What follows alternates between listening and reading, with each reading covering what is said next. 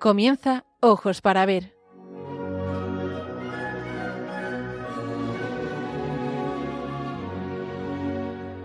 Un programa hoy dirigido por Ana Ruiz Zapata.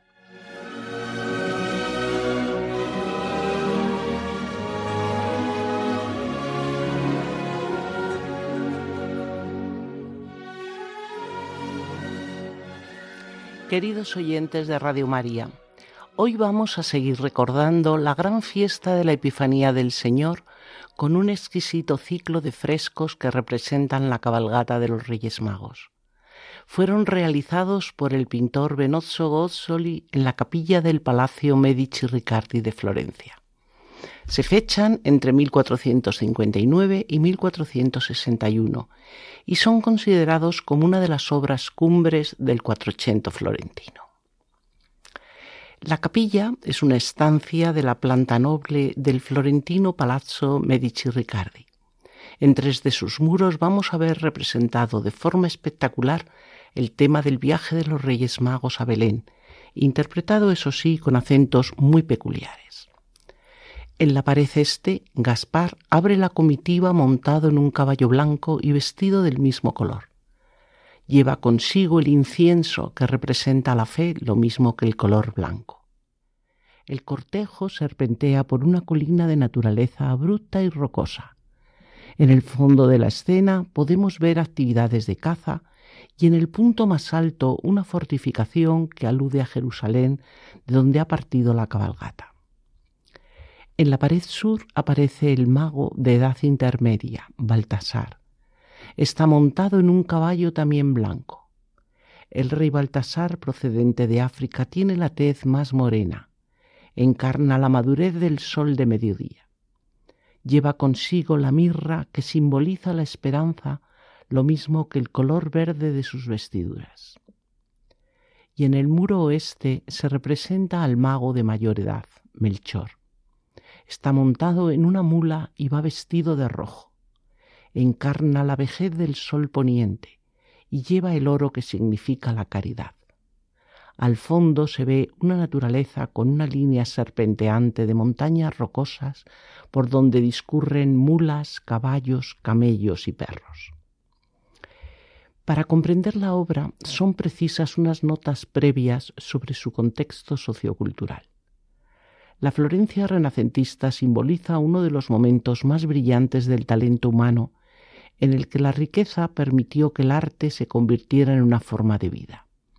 El potencial económico de esta ciudad, como gran centro industrial y financiero, propició esa atmósfera social que alcanzó su apogeo en el siglo XV bajo el gobierno de los Medici. En la Edad Media Florencia tenía unos 30.000 habitantes y crecía al amparo de una intensa actividad artesanal y comercial en la que destacaba el tráfico marítimo con el norte de África a través del puerto de Pisa.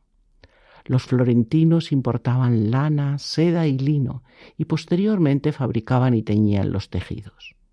Así se puso a la cabeza de los centros europeos de industria textil y fue adquiriendo un papel preponderante como centro financiero.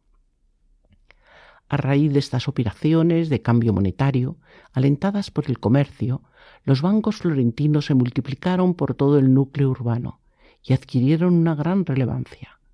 Y algunos banqueros se convirtieron en prestamistas de príncipes e incluso en agentes financieros de la Iglesia.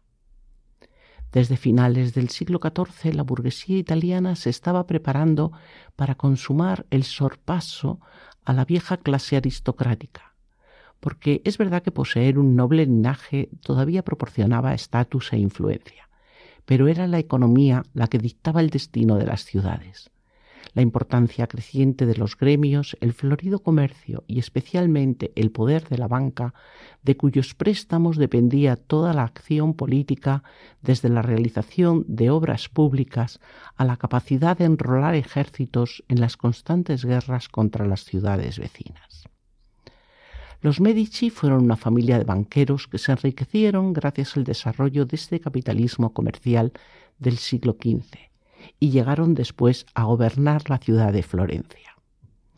Esta extraordinaria aventura familiar comenzó con Giovanni di Vici de Medici. Él había nacido en la pobreza, pero fue quien creó el primer banco Medici en Florencia en 1397. Era un negocio de alto riesgo, con frecuencia muchos bancos quebraban. Pero el Banco Medici tuvo éxito gracias a unas normas muy estrictas, como por ejemplo no prestar nunca a la realeza que no solía devolver el dinero. El hijo de Giovanni, Cosme el Viejo, expandió el Banco Medici en toda Europa y además fue un genio político que convirtió a los Medici en la familia más poderosa de Florencia. Tuvo además otra, digamos, otro, otro hecho muy interesante en su vida, que fue borrar esa mancha de usura de la reputación de su familia. Y esto lo consiguió al financiar la construcción del monasterio de San Marcos, también en Florencia. El Renacimiento es verdad que se abrió paso en Florencia antes de que los Medici empezaran a desempeñar un papel determinante, pero ellos alentaron con su mecenazgo el magnífico florecimiento artístico de la ciudad, porque el arte fue una forma de promocionarse y dignificarse. Usaron la cultura como un medio de propaganda para fraguar su pujanza y de una manera definitiva contribuyeron a hacer de Florencia el centro del arte europeo. Un hito en este proceso fue la construcción de una residencia familiar que sería como la carta de presentación de los Medici ante toda la sociedad de Florencia. En la llamada entonces Vía Larga, hoy se llama Vía Cabur, Michelozzo di Bartolomeo, es decir, Michelozzo Michelozzi, construyó a petición de Cosme el Viejo entre 1444 y 1460 el palacio que llevaría el nombre de la familia. La elección de este lugar por parte del comitente obedeció a su deseo de crear un triángulo de oro en el centro urbano. En la base de este triángulo estaba la catedral con el campanile y el batisterio. En el lado oeste estaba siendo construida la gran basílica de San Lorenzo, obra de Brunelleschi y además una obra eh, fundamental para los Medici y en el lado superior se encontraba el ya nombrado convento de San Marcos. Pues bien, en el centro de este triángulo se ubicó el palacio. Y es verdad que su tamaño no sobresale en exceso al de otros de la ciudad, pero por su situación sí que parece mucho más grande y más importante. Después de la muerte de Lorenzo el Magnífico en 1492, acabó toda una época en, esta ciudad de Florencia hubo varios cambios de la propiedad dentro de la familia Medici y por último, en 1540, Fernando II vendió el palacio a una rica familia de banqueros, los Riccardi, quienes llevaron a cabo numerosas transformaciones, aunque es verdad que conservaron el estilo y la morfología característicos del XV. A comienzos del XIX, la familia Riccardi, este apellido mm, se une al de los Medici para nombrar el palacio, Debido a una importante crisis económica, se vio en la obligación de subastar las obras más importantes de la espléndida colección de arte y dejaron finalmente el palacio en 1814 y a partir de mediados del siglo XIX, extinguida la dinastía Ricardi, el palacio pasó a propiedad de la ciudad. La estructura del edificio se basa en el palacio medieval tradicional. El arquitecto estableció a través de este modelo el prototipo de palacio renacentista florentino. La planta, casi simétrica, está formada por cuatro muros que conforman un imponente bloque cúbico. Tiene un patio central porticado y un pequeño y reservado jardín en la parte posterior. El hecho de estar concebido como residencia particular de la familia gobernante era como el complemento de la sede de gobierno que estaba en el Palacio Viejo, dio a esta edificación unas cuantas peculiaridades, porque respondía a dos finalidades, una pública y otra privada. Por un lado estaba destinado a ser centro de negocios de la familia de estos banqueros florentinos, y por ese motivo cuenta con un piso bajo muy hermético al exterior, un pasillo de acceso directo desde la calle y un patio que adquiere valor de espacio semipúblico para realizar negocios, y en torno al cual se articulan una serie de dependencias. El piso inferior, cerrado al exterior menos por el portal principal, posibilitaba el tránsito de comerciantes, clientes y visitantes, así como también el paso a las caballerizas. El primer piso eh, es, sin embargo, el piso noble, el marco representativo que corresponde a la categoría social y los cargos públicos de los dueños. Y precisamente por ser este piso noble, aquí encontraremos la capilla, junto con otros suntuosos recintos, salones y despachos. Y por último, el segundo piso se destinó a la vivienda familiar. El aspirante a padre de la patria, es decir, Cosimo el Viejo, cuyas ansias de poder reservaba para la intimidad, hacía alarde de discreción ante sus conciudadanos, encarnando así un modelo de virtud cívica. A imagen de esa doble personalidad, pues contrastan mucho en el palacio el continente y el contenido, porque el exterior es como una mole pétrea cuya sobriedad solo rompen los sillares almohadillados. Todo el perímetro está recorrido a ras de calle por una bancada de piedra en la que esperaban sentados los clientes de los Medici, dando así origen al término banco que se aplica a estas instituciones dedicadas al préstamo de dinero. El patio interior es un espacio cuadrado con arcos de medio punto muy esbeltos y sobre ellos un friso con medallones que lo separa de las ventanas de la parte superior que corresponden a los otros pisos que antes comentábamos hay un contraste de esta sobriedad externa con el interior que rezuma lujo.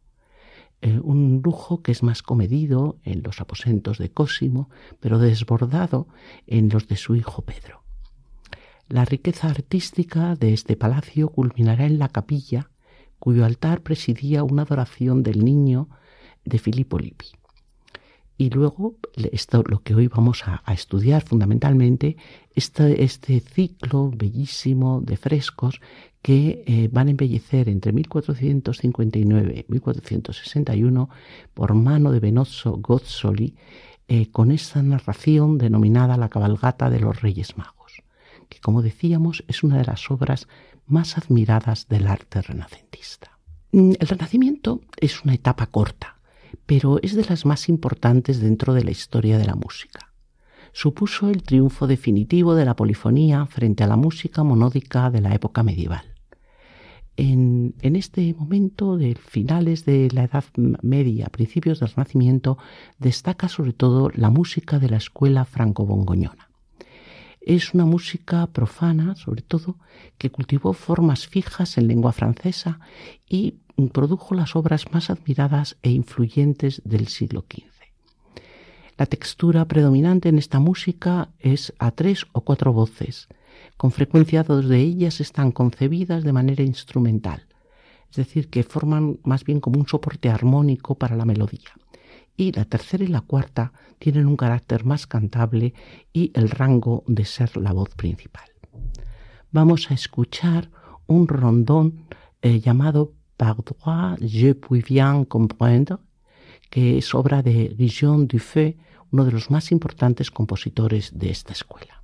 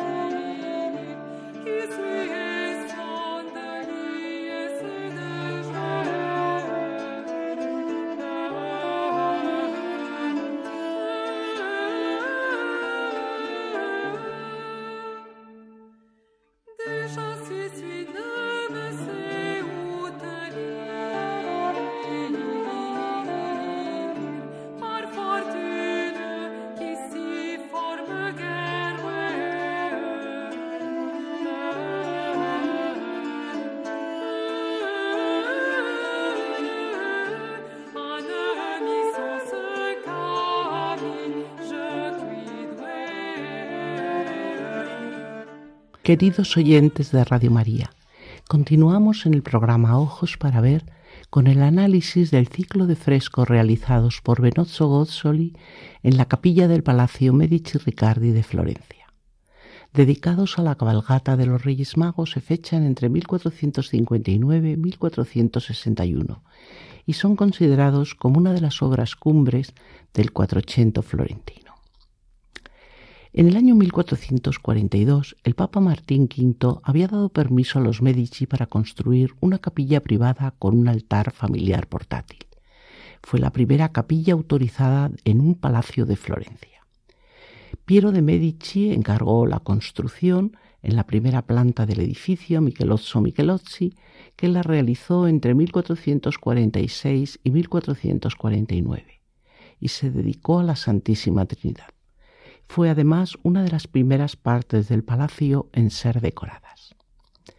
Sin ventanas ni vistas, la capilla, en palabras de, Cristina Accidini, que es una de las grandes especialistas en Benozzo Gozzoli, parece como una perla en el interior de una concha. Y aún hoy conserva toda la devoción, el arte y el orgullo de una dinastía que ha marcado la cultura italiana desde el siglo XV hasta nuestros días. Es una estancia pequeña, de unos 40 metros cuadrados, y en su diseño, por lo menos en el original, era una simetría perfecta, con dos espacios adyacentes. En la cabecera está la escarcela, un pequeño ábside de tres por dos y medio que tiene una planta rectangular y sobresale del cuerpo principal. Es muy alto y en él está situado el altar y el espacio mayor es un cuadrado de 5 por 5 metros y forma la nave de la capilla. A ambos lados de la cabecera se abren dos pequeñas sacristías. Hasta que se cerró la entrada original a capilla, que fue ya en 1875-76, los visitantes accedían a ella por la pequeña portada del siglo XV, sobre la cual estaba un cordero místico con los siete candelabros y los siete sellos pintado también por Benozzo Gozzoli. En la capilla todo es exquisito. El magnífico techo diseñado por Michelozzo se recubrió de madera tallada y policromada. Casetones en la nave y en la cabecera un monograma de Cristo dentro de un sol radiante. Su realización corrió a cargo del Portiñari, que había sido ayudante de Donatello y del mismo Michelozzo. También Michelozzo se encargó de diseñar el sofisticado suelo de la capilla, recubierto de una taracea de diseños geométricos y materiales nobles, mármol, serpentina verde y sobre todo costosísimo pórfido rojo. Pero la verdadera joya de estos 40 metros cuadrados en esta capilla son los frescos de Benozzo Gozzoli. Los pintó, como hemos dicho, entre, a partir de 1459 y ocupan tres paredes de la nave, del basamento hasta el techo y los muros laterales de la escarcela. Por encargo de Piero di Cosimo, llamado el Gotoso, Gozzoli pintó al fresco en tres de los muros, ya hemos comentado, el tema del viaje de los magos a Belén pero muchas veces, y ahora lo veremos al comentarlo, el asunto religioso nos parece más un pretexto o una justificación para la glorificación de los Medici. La escena está formada por una sucesión de personajes y animales que discurren por un paisaje que oscila entre la descripción cartográfica y la invención fantástica. En una escenografía de gran armonía, el pasado se, fusiona con el presente. El cortejo culmina en el apéndice absidial, donde con rico colorido se celebra el nacimiento. Antes de llegar a él, en el muro sobre las puertas de las sacristías aparecen los pastores esperando el anuncio. En los muros laterales del ábside, los ángeles adoradores acompañados originalmente por los símbolos de los cuatro evangelistas y en la pared del fondo una tabla con la adoración del niño que hoy es copia de la pintada originalmente por Filippo Lippi en 1460. Esta era la meta del cortejo. El magnífico y solemne viaje de los Reyes Magos parte de Jerusalén, una blanca ciudad fortificada en lo alto de la pared oriental, y está organizado según las reglas de un protocolo muy preciso. Los grupos de los reyes van seguidos y precedidos por grupos de gente a pie y a caballo. se desarrolla a lo largo de las tres paredes hacia la derecha, hacia Belén, es decir, buscando finalmente la cabecera rectangular donde decíamos se va a producir la adoración. La primera impresión que nos producen al verlos es como si tratara de unos tapices que cubren los muros. La cabalgata discurre sin interrupción narrativa en un paisaje de colinas. Se suceden las escenas cuyos primeros planos vemos resaltados los reyes a lomos de blancos corceles, con lujosas vestiduras y coronas, seguidos y rodeados de un nutrido golpe de, personajes que tienen todas las formas posibles, de frente, de perfil, en escorzo, a caballo, a pie, y con muchísimos motivos anecdóticos destacan la calidad de los rostros, los lujosos atavíos cortesanos que siguen la sofisticada moda florentina del momento, con un alarde de ricas telas de brocados, sedas, bordados, y que portan armas y exquisitas piezas de orfebrería. Y no faltan tampoco las muestras del gusto por los animales exóticos que habitaron los jardines medicheos, unos como divertimento, como es el caso de los monos, otros como símbolo de poder y elementos de caza, como los guepardos domesticados y también algunas rapaces que se utilizaban en las artes de cetrería. En la pared este aparece el más joven de los magos que abre en la comitiva montada en un caballo blanco y vestido del mismo color. En su compañía va toda la familia Medici, Piero el Gotoso en un caballo blanco y Cosme el Viejo en una humilde mula. Le siguen además Segismundo Pandolfo Malatesta y Galeazzo María Sforza, señores de Rimini y duque de Milán respectivamente, que habían sido invitados de los Medici en Florencia. Tras ellos hay una procesión de ilustres florentinos, humanistas, miembros de gremios artísticos e incluso el propio Benozzo Gozzoli, que mira directamente al espectador y puede ser reconocido por una cartela en su sombrero rojo donde está escrito Opus Benotti. En la pared sur se representa al rey de edad intermedia, montado en un caballo blanco y vestido de verde. Baltasar, decíamos, eh, está representado con tez más morena porque era procedente de África y encarna esa madurez del sol de mediodía. En su representación se ha empleado el rostro y el, digamos, el personaje del emperador bizantino Juan VIII, paleólogo, del que luego posteriormente algo comentaremos. Tras la compra del palacio por la familia Riccardi en el año 1688, en el ángulo sudoeste del oratorio se hizo una modificación se creó un entrante para poder construir una escalera, con lo cual se dividió parte de la composición y se provocó algunos daños y pérdidas en los frescos, que fueron reemplazados por un paisaje de tipo genérico de Jacopo Chiavistelli. En la pared oeste aparece el mago de mayor edad, vestido de rojo y eh, vamos a ver en él, él va también montado sobre una mula y se le identifica tradicionalmente con José II de Constantinopla, el patriarca que murió en Florencia durante el concilio, ya digo que luego vamos a comentar. Le precede un paje vestido azul con un guepardo sobre su caballo. A pesar del carácter intimista que tiene la capilla, muestra un aspecto lujoso tanto por los elementos estructurales como por los decorativos, zócalos, techumbres, pavimentos, etc. Y sobre todo por este abrumador ciclo de frescos.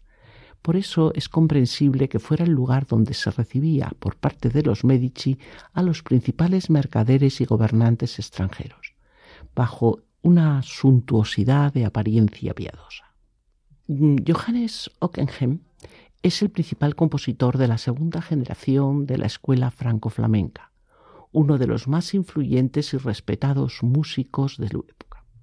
Su talento, que le hace especial y único, era su habilidad en el uso de los más complejos recursos técnicos en sus obras, sin que por ello quedara oculta su gran belleza. Vamos a escuchar un motete de O Gracias, que es un ejemplo de un canon utilizado con fines expresivos. En él, el músico pretende representar los coros celestiales de acuerdo con su iconografía. Se supone que son estos coros que cantan de forma perpetua y unánime en alabanza a Dios, respetando las jerarquías y moviendo las sales. Para ello eligió una forma de canon circular donde cada voz canta la misma melodía que vuelve a repetirse indefinidamente cada vez cuando llega al final. La letra Deo gracias es una alabanza a Dios y las constantes de gracias sirven para emular el frufru de las alas de los ángeles.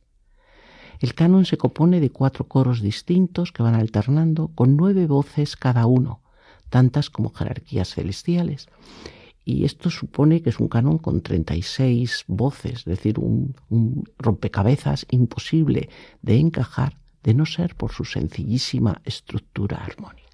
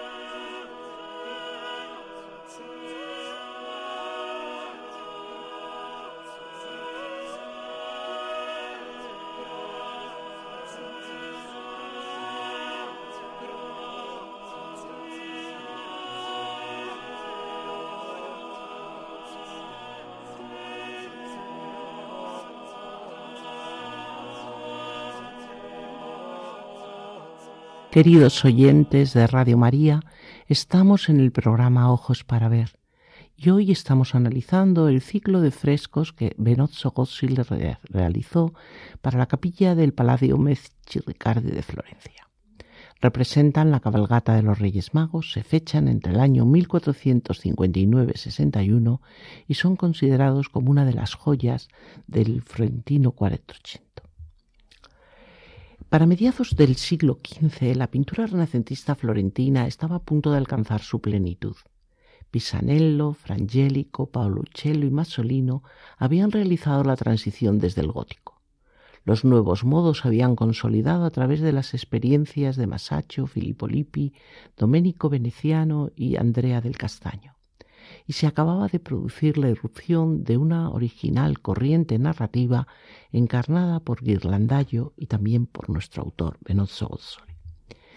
Benozzo había nacido hacia 1420 en una pequeña aldea, Sant'Hilario a Colombaya, que está muy cerca de Florencia.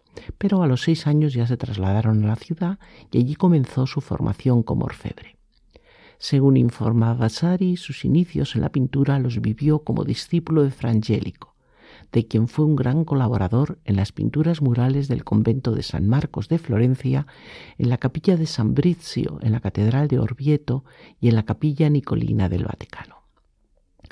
Después se independizó y trabajó como maestro en Montefalco, San Gimignano, Florencia, Pisa. En la segunda mitad del siglo XV se había convertido en uno de los principales pintores de la zona y se puso al servicio de la pujante burguesía florentina. En la obra que hoy analizamos quedan patentes los rasgos de un estilo que, aunque en parte recuerde al de su maestro, el Beato Angélico, combina el lenguaje pictórico del 400 torescano con el estilo flamenco y el gótico internacional del siglo XV. Él va a crear unos prototipos de belleza idealizada, pero al mismo tiempo es capaz de hacer retratos muy realistas y detallados a la manera flamenca y va a revelar un fuerte gusto por lo narrativo, la recreación refinada, la atención al detalle y el amor a los colores brillantes y materiales preciosos. En 1459 recibió el encargo de realizar los frescos que hoy estamos estudiando. Estimulado por el prestigio que tenía esta comisión y la abundancia de materiales a su disposición, Gozzoli creó uno de los ciclos más fascinantes de la Florencia del siglo XV. El estilo y la técnica de estos extraordinarios frescos tienen una magnificencia sin precedentes. Fue una oportunidad para que el pintor demostrara su maestría en varios géneros pictóricos, y por la elegancia y por el del dibujo, por el refinamiento del color, el conjunto nos recuerda la belleza de los códices contemporáneos. La obra de Gozzoli tiene un notable precedente, que es la tabla al temple de la adoración de los magos que hizo Gentile da Fabriano. Esta obra se realizó para la capilla familiar de los Strozzi en la iglesia de la Santa Trinidad de Florencia. Los Strozzi eran una de las familias más ricas de Florencia en este momento y quisieron así manifestar expresamente el poder de su dinastía. Por ello impusieron al artista que utilizara en la obra tanto los materiales más caros como que se incluyera una gran cantidad de personajes, miembros familiares, clientes y también animales exóticos relacionados con el lujo cortesano. Pero había una gran competencia entre los Medici y los Strozzi, y esto hizo inevitable que los Medici quisieran tener una obra todavía mejor. Por eso en la obra de Gozzoli hay dos lecturas temáticas. Una, la propiamente religiosa, que es la que narra ese momento de la infancia de Cristo que nos relata Mateo, y otra política, que es la exaltación del poder de una familia florentina. La técnica que utilizó Benozzo Gozzoli en la obra es de una ejecución de extraordinaria complejidad y delicadeza, porque en ella va a alternar la pintura al fresco con la pintura a seco. El trabajo preparatorio, la idea artística en que se basa la obra, la ejecución de los dibujos, todo eso llevaba mucho tiempo. Pero luego el fresco que se ejecuta sobre un, reboque de, cal antes de que se seque, tiene que, mm, tiene que hacerse bastante deprisa. Primero se da al muro varias capas. El más, la, la, inferior es el llamado arrichato, que aquí en este caso tiene un espesor entre 6 y 8 milímetros, y sobre ella el intonaco, que tiene, según la restauración, unos 5 milímetros. Sobre el intonaco ya seco se pasó al dibujo preparatorio. El boceto de la obra, que son dibujos pequeños, de los que algunos además hoy día se conservan, se trasladaba a papeles grandes de tamaño real, mediante cuadrículas u otros métodos. Y desde este papel se calcaba al muro mediante un estarcido, es decir, pinchando con un punzón y marcando con carboncillo, para posteriormente repasarlo con la sinopia y así el artista podía comprobar el aspecto que tendría la obra. Además, este trabajo servía de guía para organizar las jornadas diarias de pintura. Porque sobre el, lintonaco se daba una tercera capa que era el enlucido, pero se extendía únicamente en aquella superficie que pudiera ser trabajada en un día, lo que se llama la jornata, porque la pintura se tiene que realizar cuando la masa está todavía fresca. Y sobre esta capa fresca se calcaba nuevamente el dibujo y se procedía a pintar. Los pigmentos utilizados eran pigmentos puros mezclados con agua sin aditivo alguno, porque al encontrarse la superficie húmeda no se necesita ningún componente que fije el color al soporte. Pero claro, solo pueden emplearse colores químicamente inertes y resistentes a la cal y a la acción atmosférica, lo que limita bastante la paleta del artista. Sabemos que aquí se han utilizado ocres amarillos y rojos, tierra verde, blanco de San Giovanni. El muro, todavía fresco, absorbe los colores de la pintura que penetran en el mismo, fusionándose mediante el fenómeno de la carbonatación. Y de este modo la pintura ya no será una capa independiente pegada al soporte, sino que pasa a formar parte de la misma estructura del muro. Esta pintura al fresco es una técnica que tiene que ser muy rápida depende del tiempo en que el enlucido se puede mantener lo suficientemente húmedo como para absorber los colores. Y este periodo, esta jornata, no dura más que entre 5 y 8 horas. Eh, se señalaban a carboncillo desde la capa previa interior y se realizaban después. Sabemos que para esta obra Benozzo realizó unas 150 jornate, completando por lo tanto el trabajo en pocos meses, y fue ayudado de algún ayudante, de algún asistente, por lo menos de Giovanni Mulgello, y todo se hizo bajo la supervisión de Pedro de Medici. Después que se hubo secado el fresco, se efectuaron los retoques a seco, para matizar detalles. En este caso, los pigmentos sí necesitaban de un aglutinante para quedar adheridos al muro.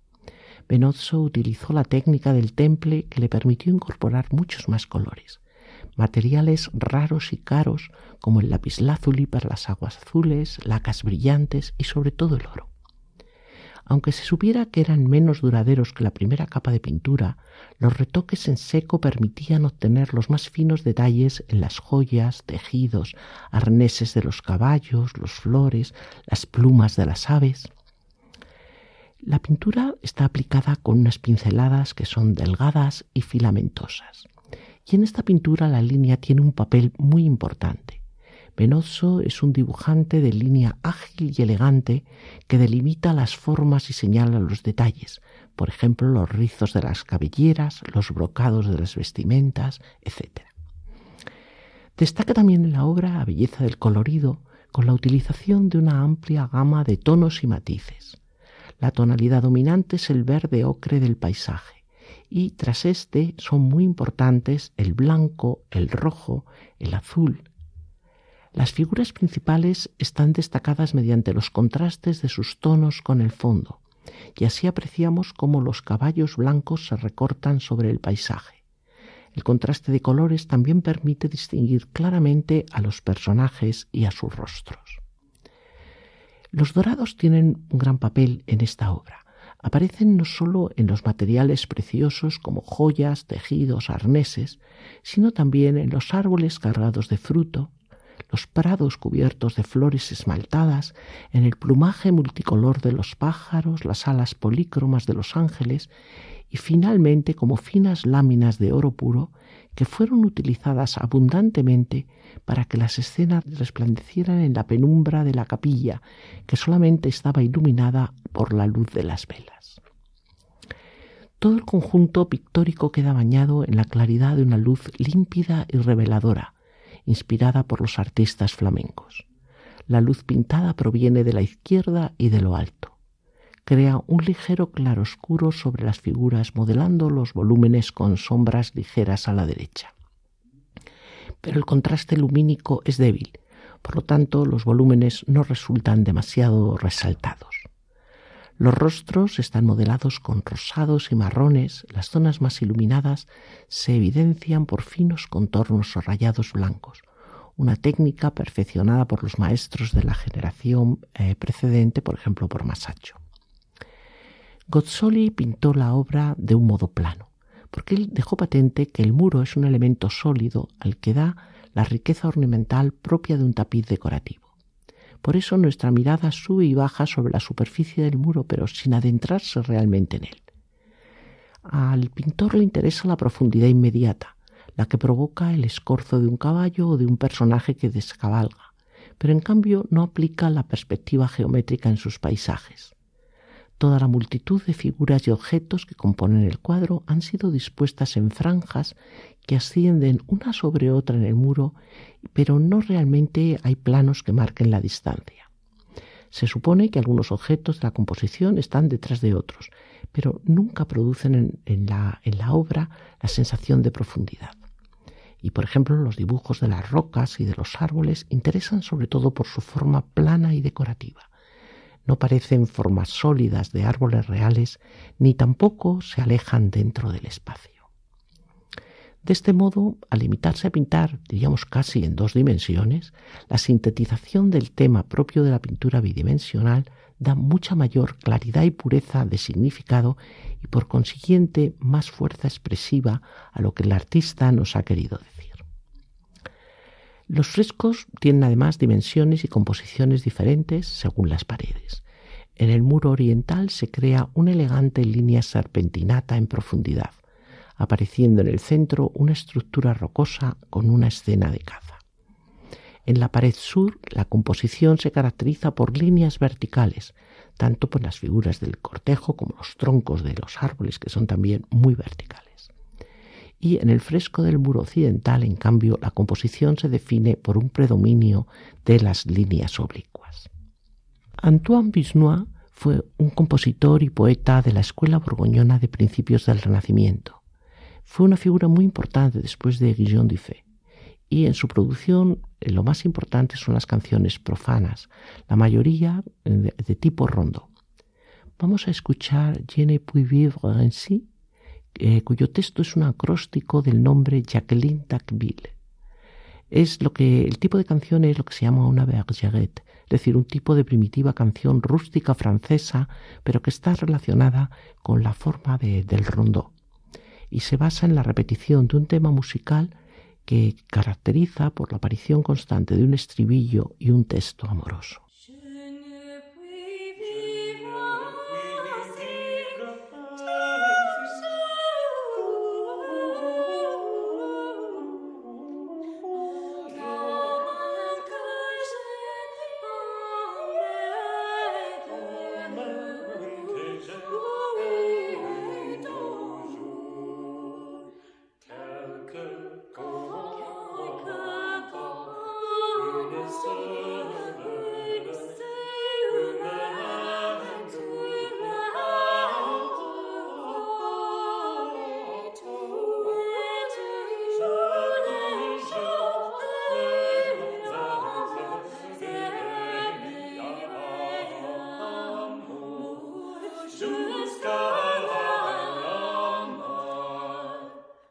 Están escuchando Ojos para Ver con Ana Ruiz Zapata.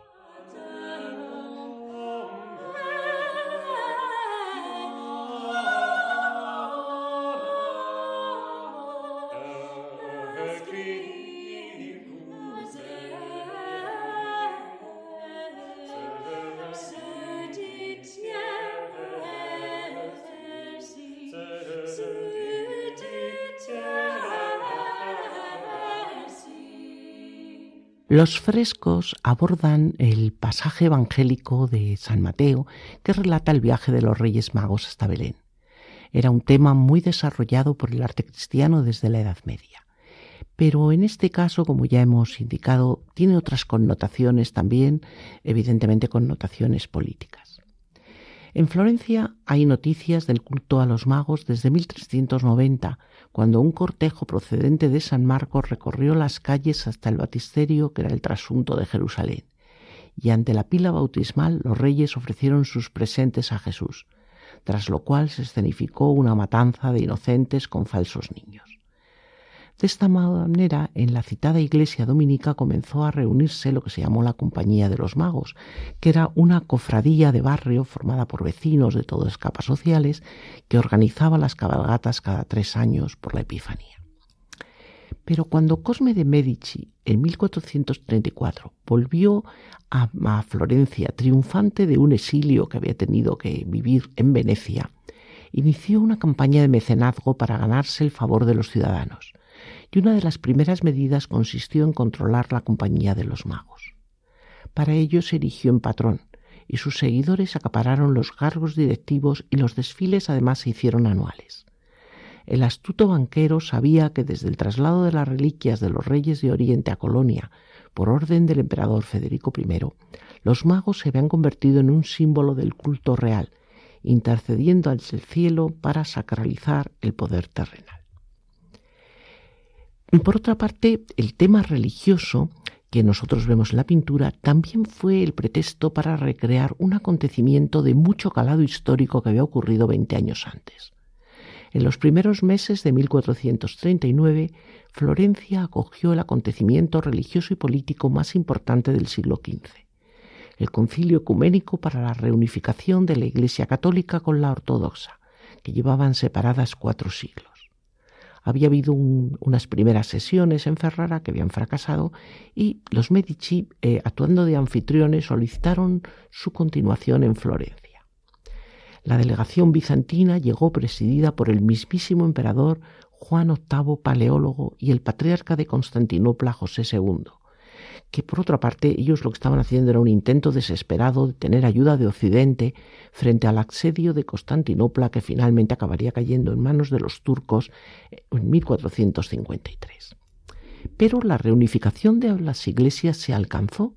En el 6 de julio del año 1439 se firmó un decreto, una bula, que se llama la Etentur Celi, pero hubo un problema que fue la oposición de los monjes griegos que tenían muchísimo poder en la Iglesia de Oriente y sobre todo la conquista de Constantinopla por los otomanos, que acabó con este acuerdo. Con lo cual, a partir de 1472 se volvió a restablecer la separación entre ambas iglesias.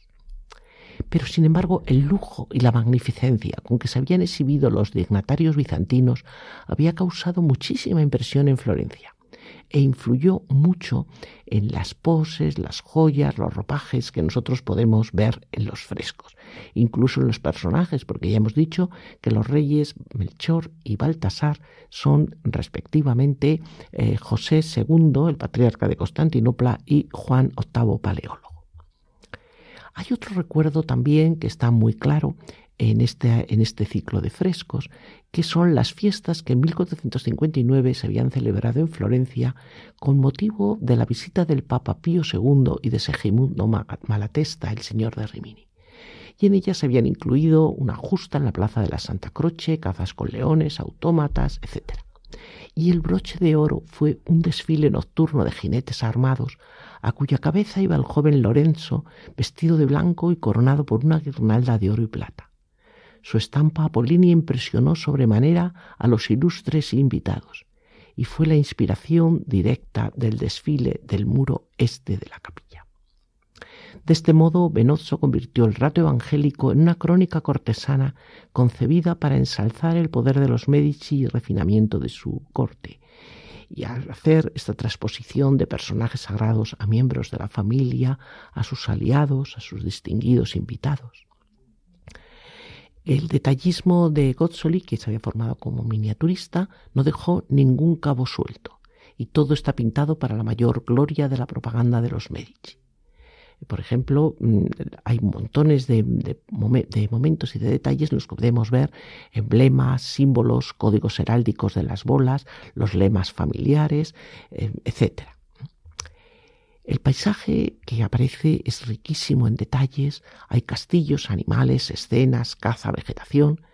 Probablemente también está inspirado en tapices flamencos e intenta recrear un oriente imaginario impregnado de los colores de la campiña toscana con una variedad de, vegetación, que podemos contar decenas de especies, y eh, realmente incluso detalles como los cazadores que van por esa naturaleza abrupta en pos de la presa, que nos llama mucho la atención.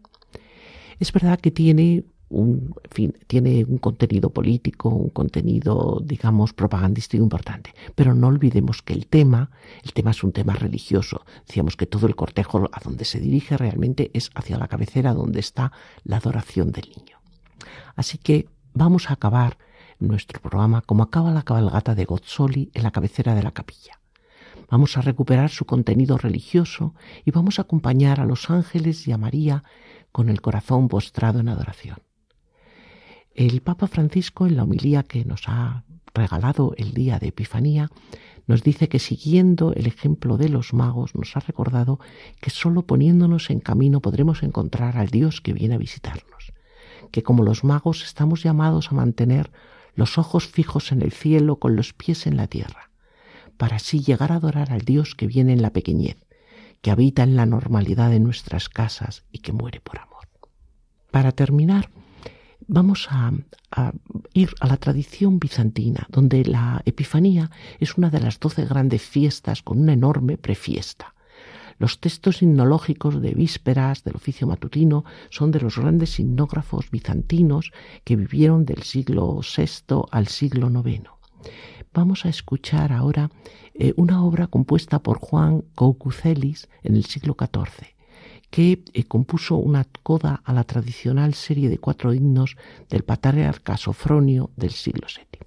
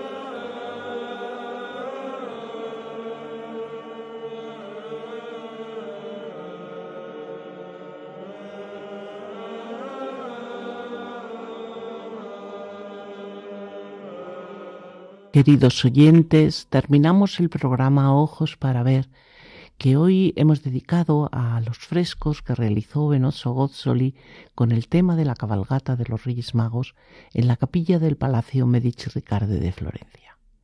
Es una obra realizada entre 1459 y 1461 y una de las más representativas del Cuatrocento florentino. Ha conducido el programa Ana Ruiz Zapata. Si desean volverlo a escuchar, les recordamos que pueden hacerlo en el podcast correspondiente al programa del día de hoy. Y si quieren alguna aclaración o puntualización, pueden escribir a ojos para ver 7, 7 en número, arroba radiomaria.es. Nos despedimos deseándoles toda clase de bendiciones y un feliz año 2024. Y les invitamos a seguir escuchando Radio María, la radio de nuestra Madre.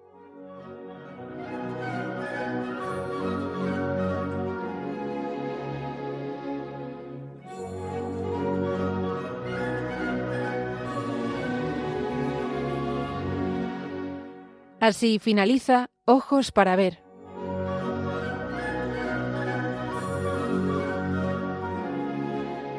Un programa hoy dirigido por Ana Ruiz Zapata.